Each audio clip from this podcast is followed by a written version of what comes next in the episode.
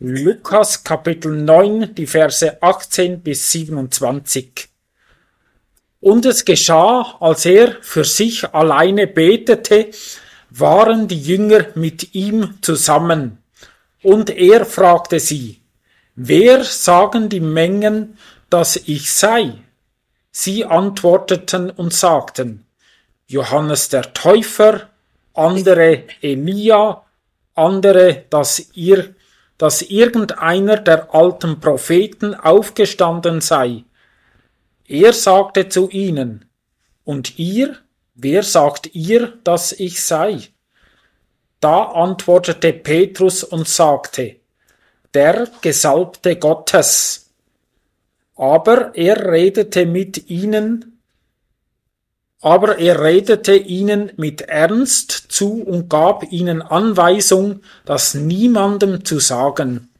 Und er sagte, der Sohn des Menschen muss vieles leiden und von den Ältesten und Hohepriestern und Schriftgelehrten verworfen und getötet werden und am dritten Tag auferstehen. Er richtete sich an sie alle und sagte, Will jemand mir nachkommen, verleugne er sich selbst und hebe täglich sein Kreuz auf und folge mir. Denn wer irgend seine Seele retten und bewahren will, wird sie verlieren. Aber wer seine Seele meinetwegen verliert, der wird sie retten und bewahren. Denn was für einen Nutzen hat ein Mensch, wenn er die ganze Welt gewonnen, sich selbst aber verloren oder sich Schaden zugefügt hat? Denn wer irgend sich meiner und meiner Worte schämt, dessen wird der Sohn des Menschen sich schämen, wenn er kommen wird in seiner Herrlichkeit und der des Vaters und der heiligen Boten. Ich sage euch aber in Wahrheit, es sind einige von denen, die hier stehen, die den Tod keinesfalls schmecken werden, bis sie das Königreich Gottes gesehen haben. Was mich jetzt auch in diesem Text angesprochen hat, ist da im Vers 20, als Petrus sagte, dass er der Gesalbte Gottes ist. Da möchte ich noch eine Stelle vorlesen aus 1. Korinther, äh, 2. Korinther 1, Vers 21. Da haben wir das Ganze eigentlich in doppelter Form. Jesus ist als Gesalb, äh, der uns aber mit euch befestigt in Christum und uns gesalbt hat, ist Gott. Christum oder Christus ist ja, ist ja griechisch und, und von dort und dieses Wort Christum bedeutet ins Deutsche übersetzt der Gesalbte.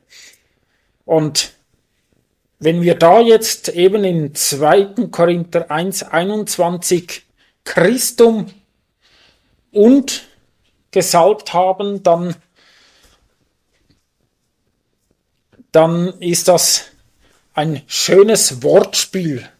Und das da bekräftigt Paulus einfach, wie, wie Christus so wichtig für uns im Leben sein soll. Ja, mich hat die ersten drei Vers auch so angesprochen, Vers 18 bis 20. Es ist ja hier eine Frage, die uns begegnet und ich glaube, das ist die wichtigste Frage, die ja einem Menschen eigentlich gestellt werden kann und beziehungsweise auch die Antwort, denn diese Frage entscheidet über die Ewigkeit eines Lebens, in der Ewigkeit in der Himmel, im Himmel oder in der Hölle. Wer ist Jesus Christus? Wer ist Jesus Christus für mich? Wer ist Jesus Christus für dich? Wir sehen im Vers 18, wie Jesus Christus die Stille aufsucht im Gebet und die Jünger äh, waren in seiner, seiner Nähe und ähm, da stellte der Herr Jesus Christus zuerst die Frage ein bisschen allgemeiner, was die Volksmenge über ihn denkt, dachte. Vers 18, was sagen die Volksmengen, wer ich bin? Und der Hintergrund müssen wir einfach beachten, was die Volksmenge äh, bis dahin gehört bzw. gesehen hat. Sie haben gesehen Zeichen und Wunder, sie haben gesehen, wie Dämonen ausgetrieben wurden. Der Aussätzige, der auf seinen Knien flehte, dass er wieder geheilt werde, würde, und er wurde geheilt. Der Gelähmte, der auf eine eindrückliche Art und Weise von seinen Freunden, weil das Haus voll äh, war, durch das Dach niedergelassen wurde zu den Füßen Jesus und Jesus seine Vollmacht dort bewiesen hat, dass er eben auch Sünden vergeben kann, in diesem sichtbaren Zeichen, dass er diesen äh, ja, Gelähmten sagte, steh auf. Und dieses sichtbare Zeichen war eben der Beweis, dass er eben Sünden vergeben kann. Dann die Speisung der 5000, die blutflüssige Frau und vieles mehr. Und eben diese Volksmenge hatte viel gesehen, viele Zeichen und Wunder gesehen. Und wie reagiert sie jetzt? Wie beantwortet sie jetzt diese Frage, beziehungsweise was sagt man so über Jesus? Wir könnten das vielleicht so zusammenfassen in Vers 19, dass sie eben gesagt haben, er muss ein Prophet sein. Sie sagten, ja, der Aufenstand oder wieder Auferstandene Johannes oder Elia, die Volksmenge dachte viel von Jesus Christus. Er muss etwas Außergewöhnliches sein, diese Kraft, diese Rede, diese Weisheit. Aber diese Aussage äh, langt eben nicht das also langt nicht bei weitem, was Jesus Christus eigentlich ist. Er ist eben der Erlöser, er ist eben der Messias. Und so glauben heute ja noch viele Menschen, dass Jesus ein Prophet ist, die Moslems zum Beispiel, oder ein größtenteils von den Juden, oder sie warten noch auf den Messias. Oder Menschen, die man ins Gespräch kommt, auch im Alltag, sie haben zum Teil eine hohe Achtung von Jesus Christus. Nun, Jesus nimmt das mal so zur Kenntnis und formuliert jetzt diese Frage ganz persönlich zu den Jüngern. Es ist interessant jetzt, wie die Jünger reagieren. Sie haben ja auch Zeichen gesehen, aber sie waren eben seine Jünger, sie folgten ihm Tag und Nacht. Sie hörten die wunderbaren Worte Gottes, vieles wurden sie gelehrt. Äh, sprechen Sie jetzt einfach nach, was so die breite Masse sagt, oder wie, was sagen Sie? Und da sehen wir im Vers 20, ihr aber, für, wer, für wen haltet ihr mich? Also er fragt hier allgemein äh, die Jünger und Petrus ergreift jetzt oder ergreift jetzt äh, hier das Wort als Sprecher von den Jüngern und spricht eben das wunderbare Zeugnis hier aus. Du bist der Christus Gottes. Und für mich war einfach seit Mittwoch läuft mir diese Frage nach, wer ist Jesus Christus für mich ganz persönlich? Und das können wir uns vielleicht alle mal fragen. Was haben wir ein Bild eigentlich von Gott? Denn ich glaube, dieses Bild, auch die Erkenntnis von Jesus Christus, das ist natürlich wachstümlich, aber das entscheidet eigentlich den Grad von der Hingabe. Es entscheidet auch, wenn Schwierigkeiten auf unser Leben kommen, wie wir eben reagieren. Was halten wir eigentlich von Christus? Erkennen wir wirklich, dass der Sieger in uns wohnt, dass wir ihn Geist wirklich überwinden können? Das ist eine entscheidende Frage. Wer ist Christus für mich? Und Petrus erkannte das durch die Gnade Gottes, dass er eben der äh, von Gott gesandter Erlöser Messias ist. Messias eben meint im Alten Testament von Gott verheißener Erlöser Israels, aber auch der Erlöser letztendlich für die ganze Welt. Und wir sehen hier den schönen Unterschied zwischen den breiten Massen, was sie dachten, aber eben auch den echten Glauben der Jünger. Der echte Glaube erkennt eben, dass Jesus der Christus ist. Und wer das glaubt, hat eben Christus das ganze Leben übergeben. Und ich möchte noch auf etwas hinweisen, das wurde mir auch so bewusst, dass eben Zeichen und Wunder nicht äh, beweist, oder es beweist eben gerade diese Stelle, dass Zeichen und Wunder nicht echten Glauben ausmachen. Der Glaube er kommt eben durch die Verkündigung oder aus der Verkündigung und die Verkündigung durch, den, durch Gottes Wort. Römer 9, 17. Und dieses lebendige Wort, dieser Same, ist eben aufgegangen in den Jüngern und das sehen wir eben in diesem wunderbaren Bekenntnis, die Frucht des Glaubens, du bist der Christus Gottes. Und wir haben ja äh, vor einiger Zeit das Gleichnis vom, äh, also im achten Kapitel haben wir es vor uns gehabt, das Gleichnis vom Seemann. Und dort sehen, sehen wir auch die Verantwortung eben des Menschen. Der menschliche Teil, der Mensch muss oder darf äh, glauben an das Evangelium. Das ist die eine, eine Seite. Und die andere Seite ist eben die Seite des äh, Gottes, des Vaters, des Heiligen Geistes. Und als ich die Parallelstelle aufgeschlagen habe, das ist in, oder ist in Johannes 16, 16, wo wir auch die Antwort von Petrus sehen, sehen wir eben die Seite Gottes. Und ich möchte das euch vorlesen. Johannes 16, 16, da steht geschrieben, da antwortete Simon, Petrus und sprach, du bist der Christus. Und er sagte noch weiter, der Sohn des lebendigen Gottes. Und jetzt ist interessant, was der Vater hier äh, sagt. Matthäus ja, Entschuldigung, das ist ein Schreibfehler, ja. Danke. Matthäus 16, 16. Und im 17. Vers steht geschrieben, und Jesus antwortete und sprach zu ihm, selig bist du, Simon Jonas Sohn. Und jetzt sagt er, denn Fleisch und Blut haben dir das nicht offenbart, sondern mein Vater im Himmel. Und so sehen wir eben die göttliche Seite. Der Vater, der zieht, der überführt, der zur Buße leitet und Jesus Christus ja, vor das menschliche Herz eben groß äh, macht und stellt, aber die menschliche Seite ist eben das Ja auch zum Evangelium. Jetzt bin ich ein bisschen abgeschweift und komme schon zum Schluss jetzt, aber eben diese Frage nochmals, wer ist Jesus Christus für dich?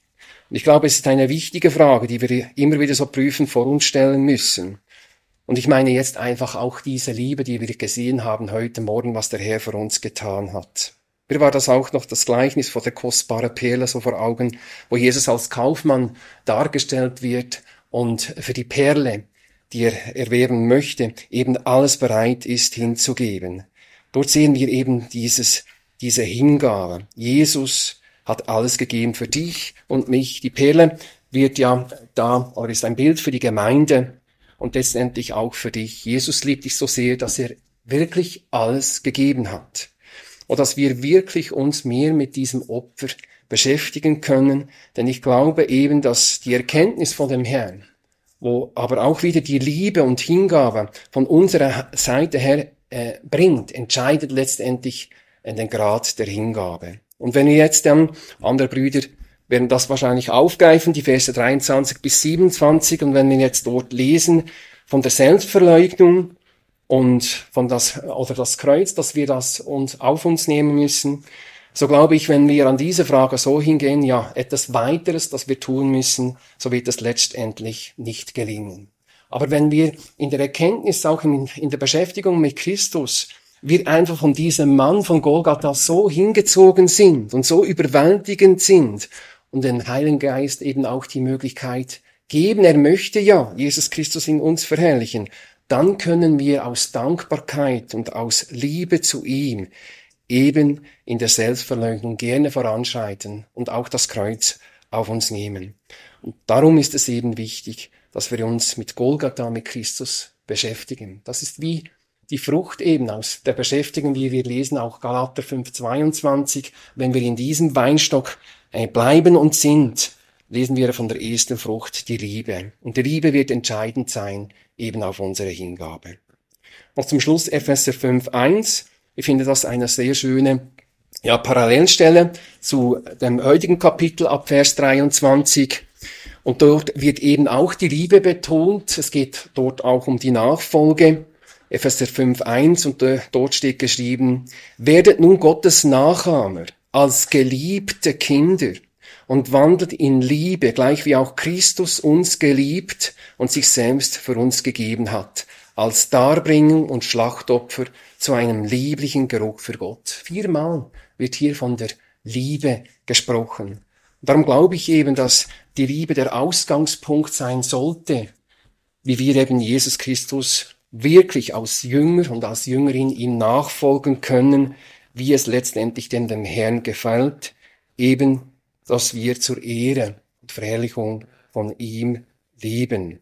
Gott ist Liebe, 1. Johannes 4,8 und diese Liebe wohnt in uns. Und wir müssen einfach nur uns Gott ganz hingeben.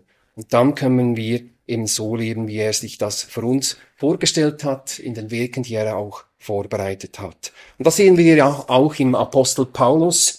Er konnte auch sagen, dass, ja, dass wir ihm nachahmen sollen. In Philipper 3 steht das so geschrieben. Ja, warum? Er hat eine so übertreffliche Erkenntnis gehabt von Gott, dass er alles in diesem Leben, was ihm auch angeboten wurde, an irdischen Reichtümer hat er als nichtig angesehen. Und das war eben das Entscheidende, dieses Bild von Gott, diese Erkenntnis von Gott, die geistliche Reichtümer, die weit dieses irdische und vergängliche übertraf. Und so ist er uns auch ein wunderbares Vorbild und ähm, ja, wie er dem Herrn nachgefolgt ist. Und so möchte Gott uns auch Gnade schenken. Ich glaube, in jedem von unseren Leben eben das wirken, dass wir ihn ehren mit diesem neuen Leben, das er uns geschenkt haben. So beschäftigen wir uns weiterhin mit dem Herrn Jesus Christus und lassen wir den Heiligen Geist auch tun in unserem Leben. So wird das gut kommen. Ich möchte zum nächsten Vers äh, kommen, da steht, da gab er ihnen strenge Weisung und gebot ihnen, sie sollten das niemand sagen.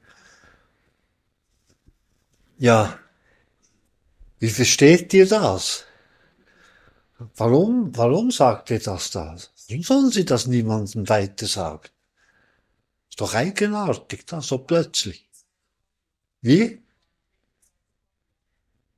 Ja, natürlich, das, das ist schon so. Es war sicher nicht der Moment. Das ist unbedingt richtig, aber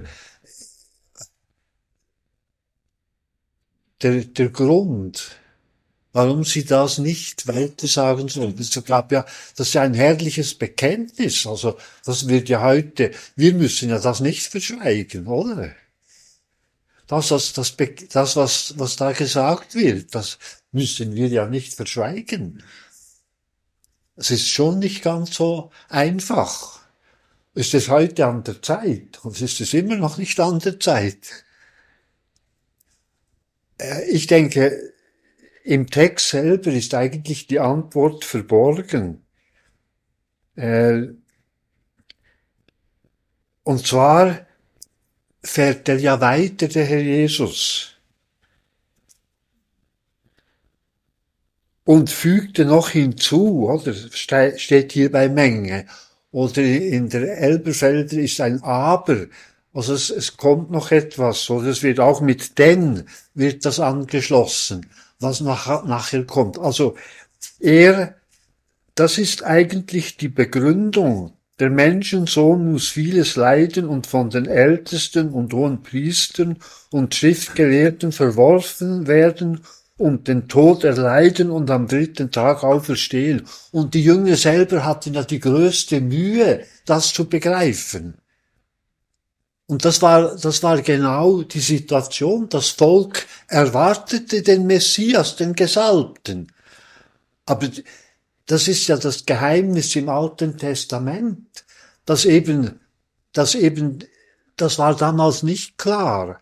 Aber wir dürfen das heute im Licht des Neuen Testamentes klar sehen.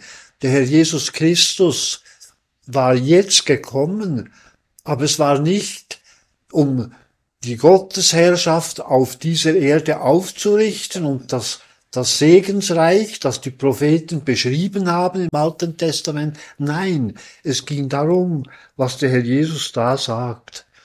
Und weil eben das dran war, sollten sie nicht einfach äh, den Leuten sagen, ja, der, der Messias ist da, der Gesalbte Gottes ist da.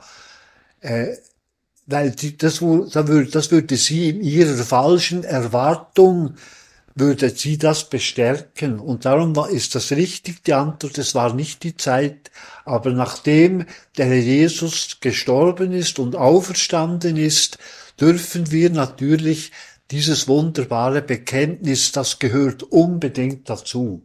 Aber das war in dieser Phase, der Herr Jesus konnte nicht mehr, das Volk hat als Ganzes ihn definitiv abgelehnt und deswegen war das nicht der Moment, dass sie mit diesem Bekenntnis äh, das Volk in der falschen Erwartung bestärken sollten. Im verlesenen Abschnitt haben wir zwei Teile. Der erste Teil geht bis Vers 22. Da geht es darum, wer Christus ist. Und im zweiten Teil dann geht es darum, wer ich bin. Oder wer Jesus ist, soll ich mich besser sagen. Also im ersten Teil geht es darum, wer Jesus ist. Wir haben gehört, die Leute hatten verschiedene Meinungen, eine hohe Meinung, ein auferstandener Prophet, aber es war nicht das Richtige. Und das Richtige haben wir gehört. Petrus hat es gewusst, auch hat im Namen der Jünger gesprochen, er ist der Christus Gottes. Also der Christus, den Gott geschickt hat. Christus ist ja nicht ein Name. Wir haben in der ersten Übersetzung gesehen, das heißt übersetzt Gesalbter oder auf Hebräisch ist es Messias, das ist alles dasselbe. Christus ist einfach griechisch, man kann auch sagen Messias oder Gesalbter, das ist alles das gleiche. Und was ist ein Gesalbter? Ein Gesalbter in der Bibel ist jemand, der eingesetzt wird, entweder als König, als Priester oder als Prophet. Und Jesus war nicht irgendein Christus, also irgendein König oder ein Prophet oder ein Priester, er war der Christus, der vorausgesagt wurde. Das heißt, er ist der höchste König, der höchste Priester, der höchste Prophet. Indem er der höchste König ist, ist er der Herr. Indem er der höchste Priester ist, ist er der, der sich selbst geopfert hat und unser Heiland ist. Und indem er der höchste Prophet ist, ist er der, der selbst das Wort Gottes ist. Ein Prophet bringt die Botschaft Gottes zu den Menschen und Jesus hat nicht nur eine Botschaft gebracht, er war die Botschaft selber, er war das Wort Gottes. Nicht, er hat nur nicht eine Botschaft gebracht, alles was er sagte war Wort Gottes, weil er Gott selber war. Wir haben gelesen, Matthäus, das ganze Bekenntnis war, ist noch angefügt, der Sohn des lebendigen Gottes. Also, Christus beinhaltet also, dass er Herr ist, dass er Heiland ist und dass er Gott ist. Und so müssen wir ihn kennen. Das ist, das ist Jesus. Und dann was, zweiter Teil, was sind wir? Wir können nur unsere Identität nur finden, wenn wir verstehen, wer Jesus ist. Wenn wir verstanden haben, wer Jesus ist, dann finden wir auch zu unserer Identität was ist unsere Identität? Gut, für die einen ist die Abstammung, in welcher Familie sie sind, oder wie viel Besitz sie haben, oder äh, was wir geleistet haben, und so weiter. Das, das kann, das ist natürlich ein Teil der Identität, aber es ist äh, nicht wirklich alles. Nicht, dass uns glücklich macht, wenn wir uns nur definieren, was wir haben oder was wir gemacht haben dann werden wir nicht wirklich glücklich. Wir müssen unsere Identität in Gott finden, weil Gott hat uns gemacht und Gott hat einen Plan für unser Leben und wenn wir das nicht machen, was Gott vorhat, dann leben wir am Leben vorbei. Und um das, wir können nur in Verbindung mit Gott, können wir ein, hat unser Leben Sinn. Wir, wir haben es hier auch gelesen, wenn man die ganze Welt gewinnt, aber die Seele einbüßt, dann, also das Leben einbüßt, dann ist es nichts wert. Das ist der Reichtum, das ist nicht das wirklich, das ausmacht. Das mag ein, was wir besitzen, mag ein Teil von unserer, von uns sein, aber es ist nicht wirklich das Wesentliche. Oder auch heißt es, wenn wir nicht, wenn wir uns nicht verbunden haben mit, mit äh, Jesus und mit Gott, und wir uns geschämt haben, dann verbindet uns Gott auch nicht mit uns. Also es ist ganz wichtig, dass wir mit Gott leben. Und nur so macht unser Leben Sinn. Und der Schlüsselvers noch, den ich am Schluss jetzt äh, vom zweiten Teil ist für mich Vers 23. Wenn jemand mir nachkommen will, verleugne er sich selbst und nehme sein Kreuz auf und folge mir nach. Also wir können das nur erreichen, den Lebenssinn, wenn wir ihm nachkommen wollen. Also es ist eine Willenssache. Das heißt, wer nachkommen will. Also wir müssen, wir entscheiden uns. Wollen wir? Wollen wir nicht? Und dann, was machen wir? Wir müssen uns verleugnen und das Kreuz aufnehmen. Das Kreuz aufnehmen, das ist ja nicht etwas, das wir jetzt verstehen. äh, oder das in unserem Alltag ist. Ein Kreuz, das wurde schon gesagt, oder in der ersten Stunde hat das Stefan beschrieben. Das ist also ein, Voll, ein Todesinstrument. Und das Kreuz aufnehmen heißt eben bereit sein zum Sterben. Aber hier ist es geistlich gemeint, also wir müssen nicht sterben, um den Lebenssinn zu finden, das meine ich nicht, sondern es geht um die Selbstverleugnung, es wird erklärt. Sich selbst verleugnen und das Kreuz aufnehmen, das ist das. Also wir sterben uns im geistlichen Sinn für uns, für die Welt. Das heißt, wir leben nicht mehr unser Leben ohne Gott. Wir wollen das Leben leben mit Gott, weil das ist das wirkliche Leben, das wahrhaftige Leben, das eine ewige Belohnung hat, das ist das Leben mit Gott. Und dazu müssen wir eben das Kreuz aufnehmen und ihm gehorchen. Und dann das, was Gott für uns geplant hat, das, wo wir wirklich glücklich werden, weil wir dazu gemacht worden sind, dann können wir das leben. Und das ist dann für jeder etwas anderes. Wir sind ja alle verschieden und Gott hat einen Plan für jeden einzelnen von uns. Und so werden wir auch glücklich, weil wir dann für das leben, wozu wir bestimmt sind.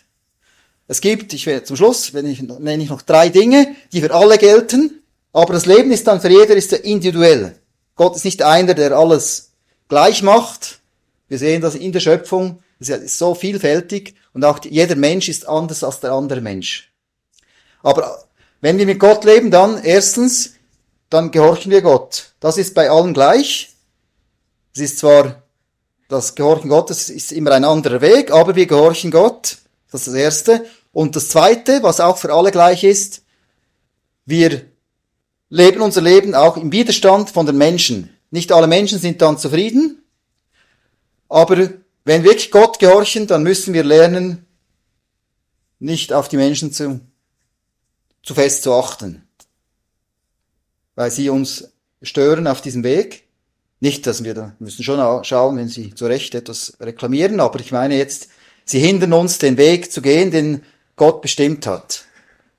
Und das dritte ist auch, bei, das ist auch bei allen gleich, dass wir, unser Leben muss dazu dienen, die Botschaft von Gott, das Evangelium weiterzugeben. Also die Botschaft von Gott, es geht darum, wie eben andere Menschen auch mit Gott verbunden werden können. Das, was wir auch tun, welche Bestimmung wir auch haben, es muss irgendwie einen Zusammenhang mit dem haben. Das ist ja eine Botschaft, die die meisten ja nicht äh, hören wollen.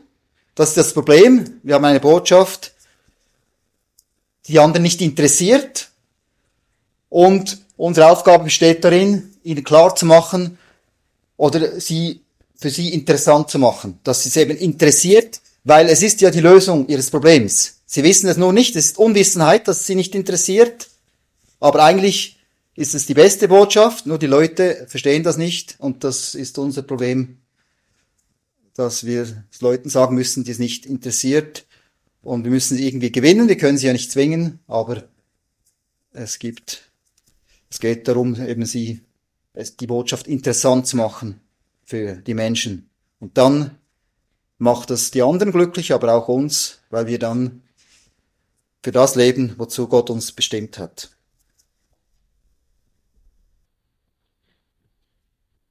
möchte bei Peter oder in den gleichen Versen noch ein, zwei Dinge dazu sagen und anhängen.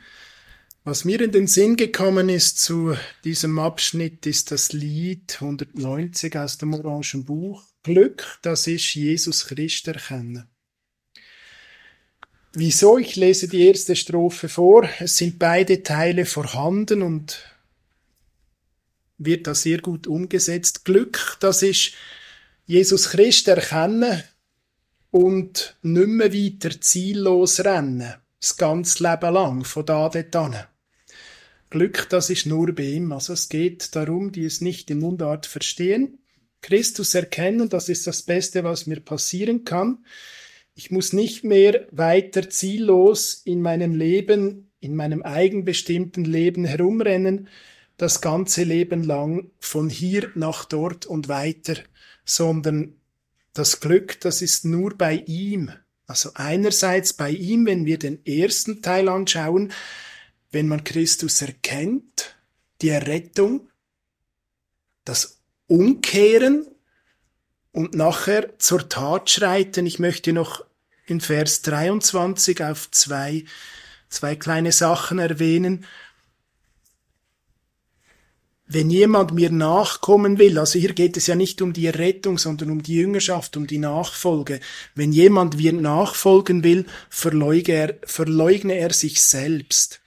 Das ist etwas, das in mir selbst drin kämpft.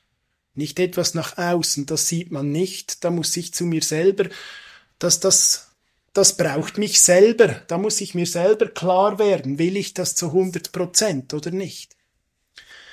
Und das zweite, und nehme sein Kreuz auf täglich und folge mir nach, wenn wir uns ganz einfach im Praktischen dieses Bild vorstellen, jemand, der im römischen Reich jetzt vielleicht in Jerusalem neben Christus gekreuzigt wird. Es waren immer wieder Kreuzungen, äh, Kreuzungen, ja, wie soll ich sagen? Kreuzigungen, Entschuldigung. Äh, der war mit seinem Kreuz oder mit seinem Querbalken durch diese Gassen auf dem Weg zu seinem Tod. Es gab kein Links und kein Rechts mehr, es war auch keine Frage mehr, was er jetzt noch zu tun hatte. Es war nicht die Frage, äh, oder es war noch, nur noch eine Frage, wie lang geht denn diese Leidenszeit? Es war klar definiert, was er zu tun hat, er wurde gezwungen dazu. Wir haben das Will, hä?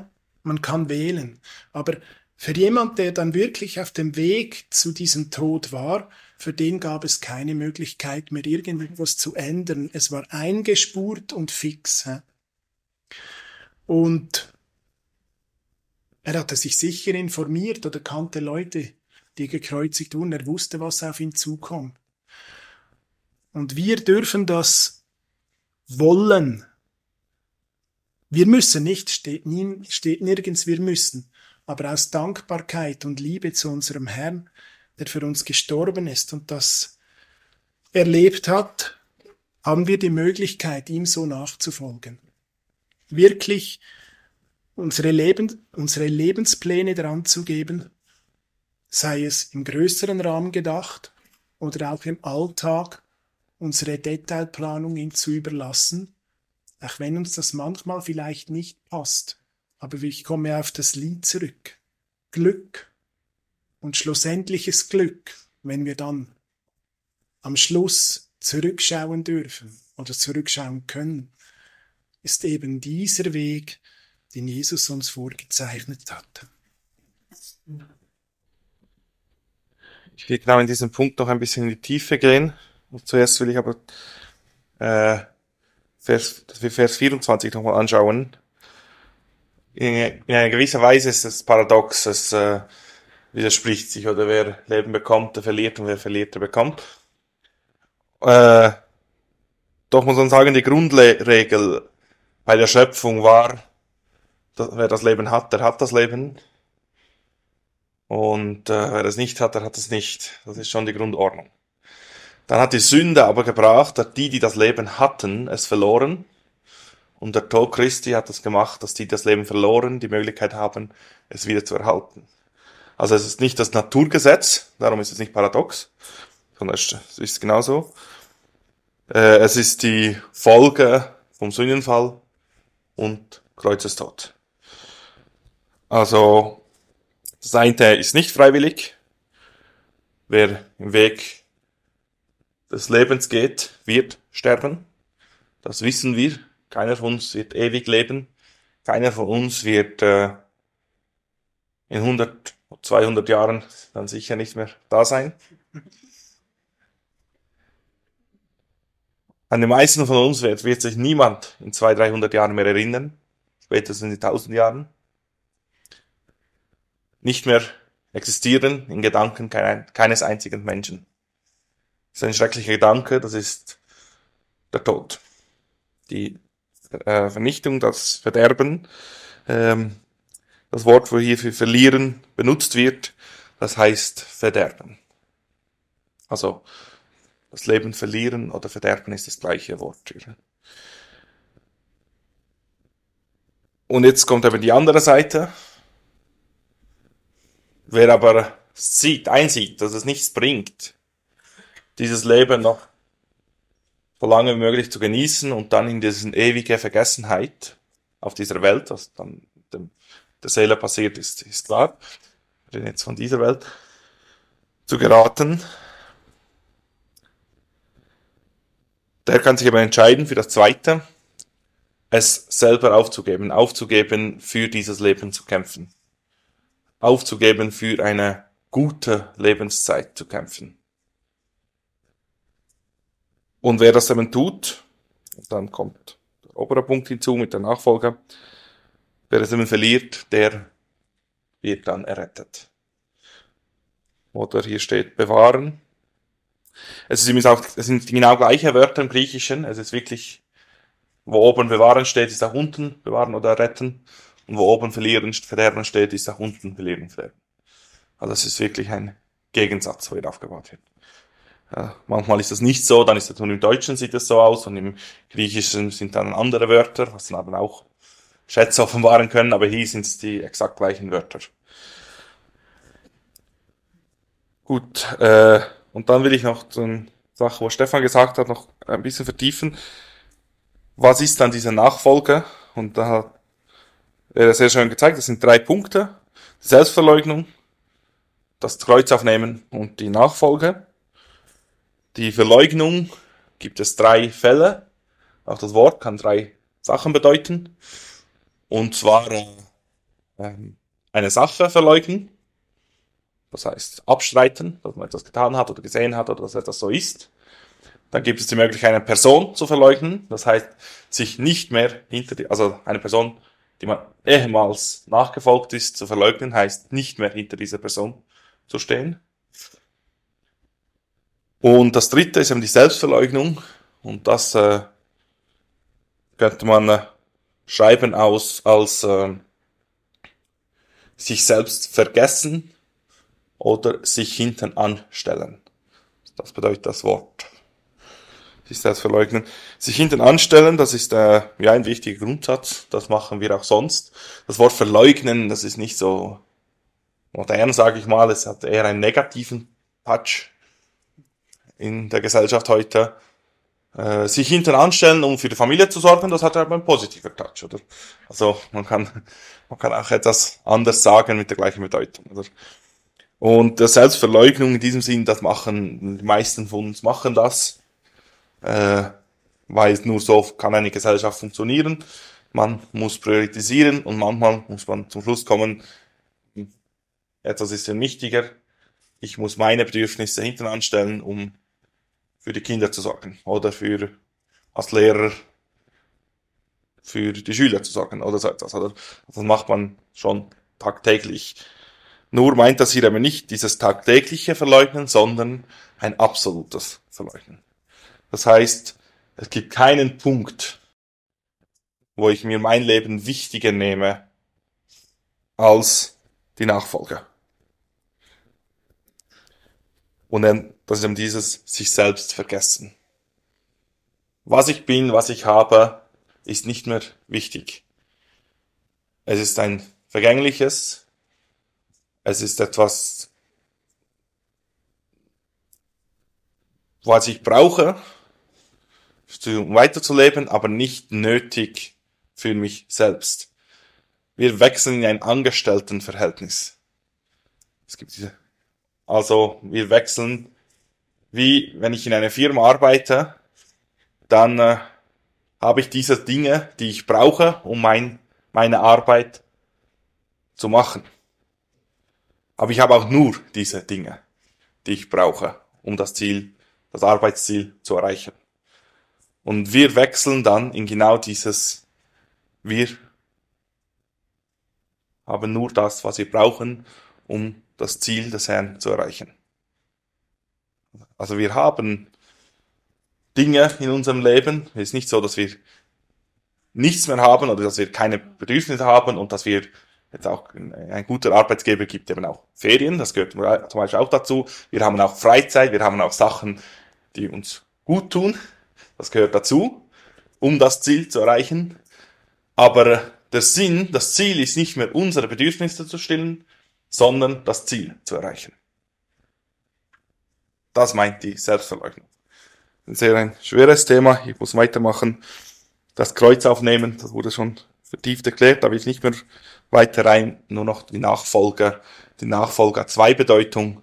Äh, Die eine bedeutet nachgehen, um zu, also dieses Wort im Griechischen, jemandem nachgehen, um etwas zu lernen. Und das andere bedeutet gehorchen oder Folge leisten, sagen wir im Deutschen auch. Also die Nachfolge meint hier mit Jesus und das Wort meint auch eng nachfolgen, also nicht in einer Entfernung, sondern ganz eng, um dann zu lernen und eben auch zu gehorchen. Und so können wir dann, ja, das ist alles zusammengenommen, ist dann eben das Leben aufzugeben, um die Seele zu retten. Ich möchte eigentlich nur kurz etwas sagen. Ähm, und zwar, warum die Selbstverleugnung so wichtig ist. Ähm, das beruht auf, auf 1. Mose, weil der Mensch so sein wollte wie Gott. Dort hat der Mensch entschieden, wir wollen sein wie Gott. Und seither ist es nötig, dass wir uns selber verleugnen, weil der Mensch groß sein will. Er möchte selber etwas sein. Er möchte ähm, groß werden. Er möchte Ehre haben von anderen Menschen. Er möchte Recht haben. Und er möchte sich von Natur aber nicht selbst hinten anstellen. Das ist nicht in unserer oder in unserer alten Natur. Und das ist nicht nur bei den Menschen, die nicht bekehrt sind, sondern, sondern es ist auch bei Gläubigen so. Ähm, Schauen wir auf die Korinther. Sie waren aufgebläht. Sie haben sogar die Gnadenmittel Gottes haben sie genommen, um sich selber groß zu machen, um sich in den Vordergrund zu stellen. Das ist auch bei uns Christen genauso möglich. Und wenn wir aber selber im Zentrum sein wollen oder selber groß sein wollen, dann haben wir ein Problem, weil dann steht Christus nicht mehr im Zentrum dann steht Gott nicht mehr im Zentrum und hat nicht mehr den Platz, also er hat ihn in dem Sinn schon, aber wir geben ihm nicht das, was ihm gebührt. Und wenn wir selber im Zentrum sein wollen, ja, ich denke in verschiedenen Lebensbereichen. Wie wollen wir eine Ehe führen, wo Christus im Zentrum ist, wenn wir nur an uns selber denken, wenn es nur um unsere Bedürfnisse geht und wenn nicht nach unserem Ehepartner fragen, was ihm dient? Wenn es Meinungsverschiedenheiten oder Konflikte gibt und wir einfach nur Recht haben wollen. Oder wenn wir in der Gemeinde sind, wie wollen wir einander dienen, wenn wir nur nach uns selber fragen? Oder wie wollen wir dienen, wenn, wenn es nur uns darum geht, dass uns andere die Schulter klopfen oder wir groß sein wollen und die Ehre suchen? Unser Hauptziel sollte sein, eben Christus im Zentrum, wie wir am Anfang vom Bekenntnis gehört haben, er sollte den ersten und größten Platz haben, den, den Platz, den er hat und den ihm, der ihm gebührt. Und darum ist es so wichtig, dass wir uns auch selbst über hinterfragen und Gott darum bitten, dass er uns Licht gibt in unser Leben, dass dort, wo wir selber noch im Zentrum sind, dass er es aufdeckt und uns helfen kann.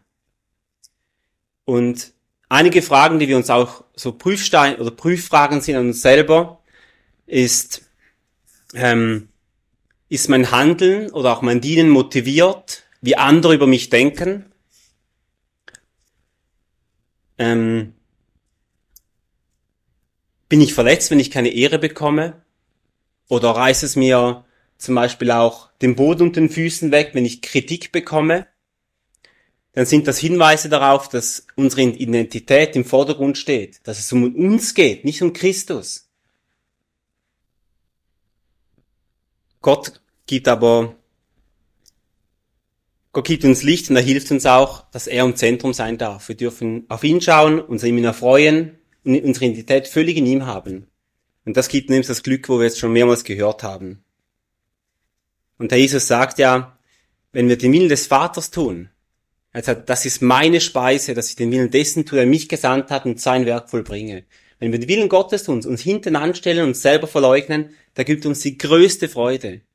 Wenn wir aber versuchen, unsere egoistischen Bedürfnisse selber zu befriedigen, dann werden sie nie erfüllt werden. Wenn sie Christus, wenn wir uns selber verleugnen, wird uns Christus alles geben, was wir brauchen und unser größtes Glück wird er sein. Ich werde vielleicht noch grad auch noch Vers lesen, was mir auch noch ist wichtig geworden. Wir haben hier gelesen, wo Jesus Dinge gefragt, was sie glauben, was er ist. Und der Petrus ja, hat gesagt, du bist Christus Gottes. Und ich glaube, ich habe schon letzten Sonntag gelesen, diesen Vers, im Johannes Evangelium 19, Vers 7. Und die Juden antworteten ihm, wir haben ein Gesetz und nach dem Gesetz soll er sterben, denn er hat sich selbst zu Gottes Sohn gemacht. Das ist ja die Frage eigentlich, die diesen Juden auch gestellt war, aber sie haben ihn nicht als Gottes Sohn erkannt. Sie haben ihn auch nachher gekreuzigt und umgebracht. Aber ja, wir haben es schon vor uns gehabt. Wer glauben wir, wer ist Christus? Ist er unser Retter oder ist er es nicht? Was ich einfach hoffe, dass es jedes, was da drin ist, der Retter darf erkennen und in sein Leben aufnehmen. Weil mit ihm geht es als Ziel in die Herrlichkeit.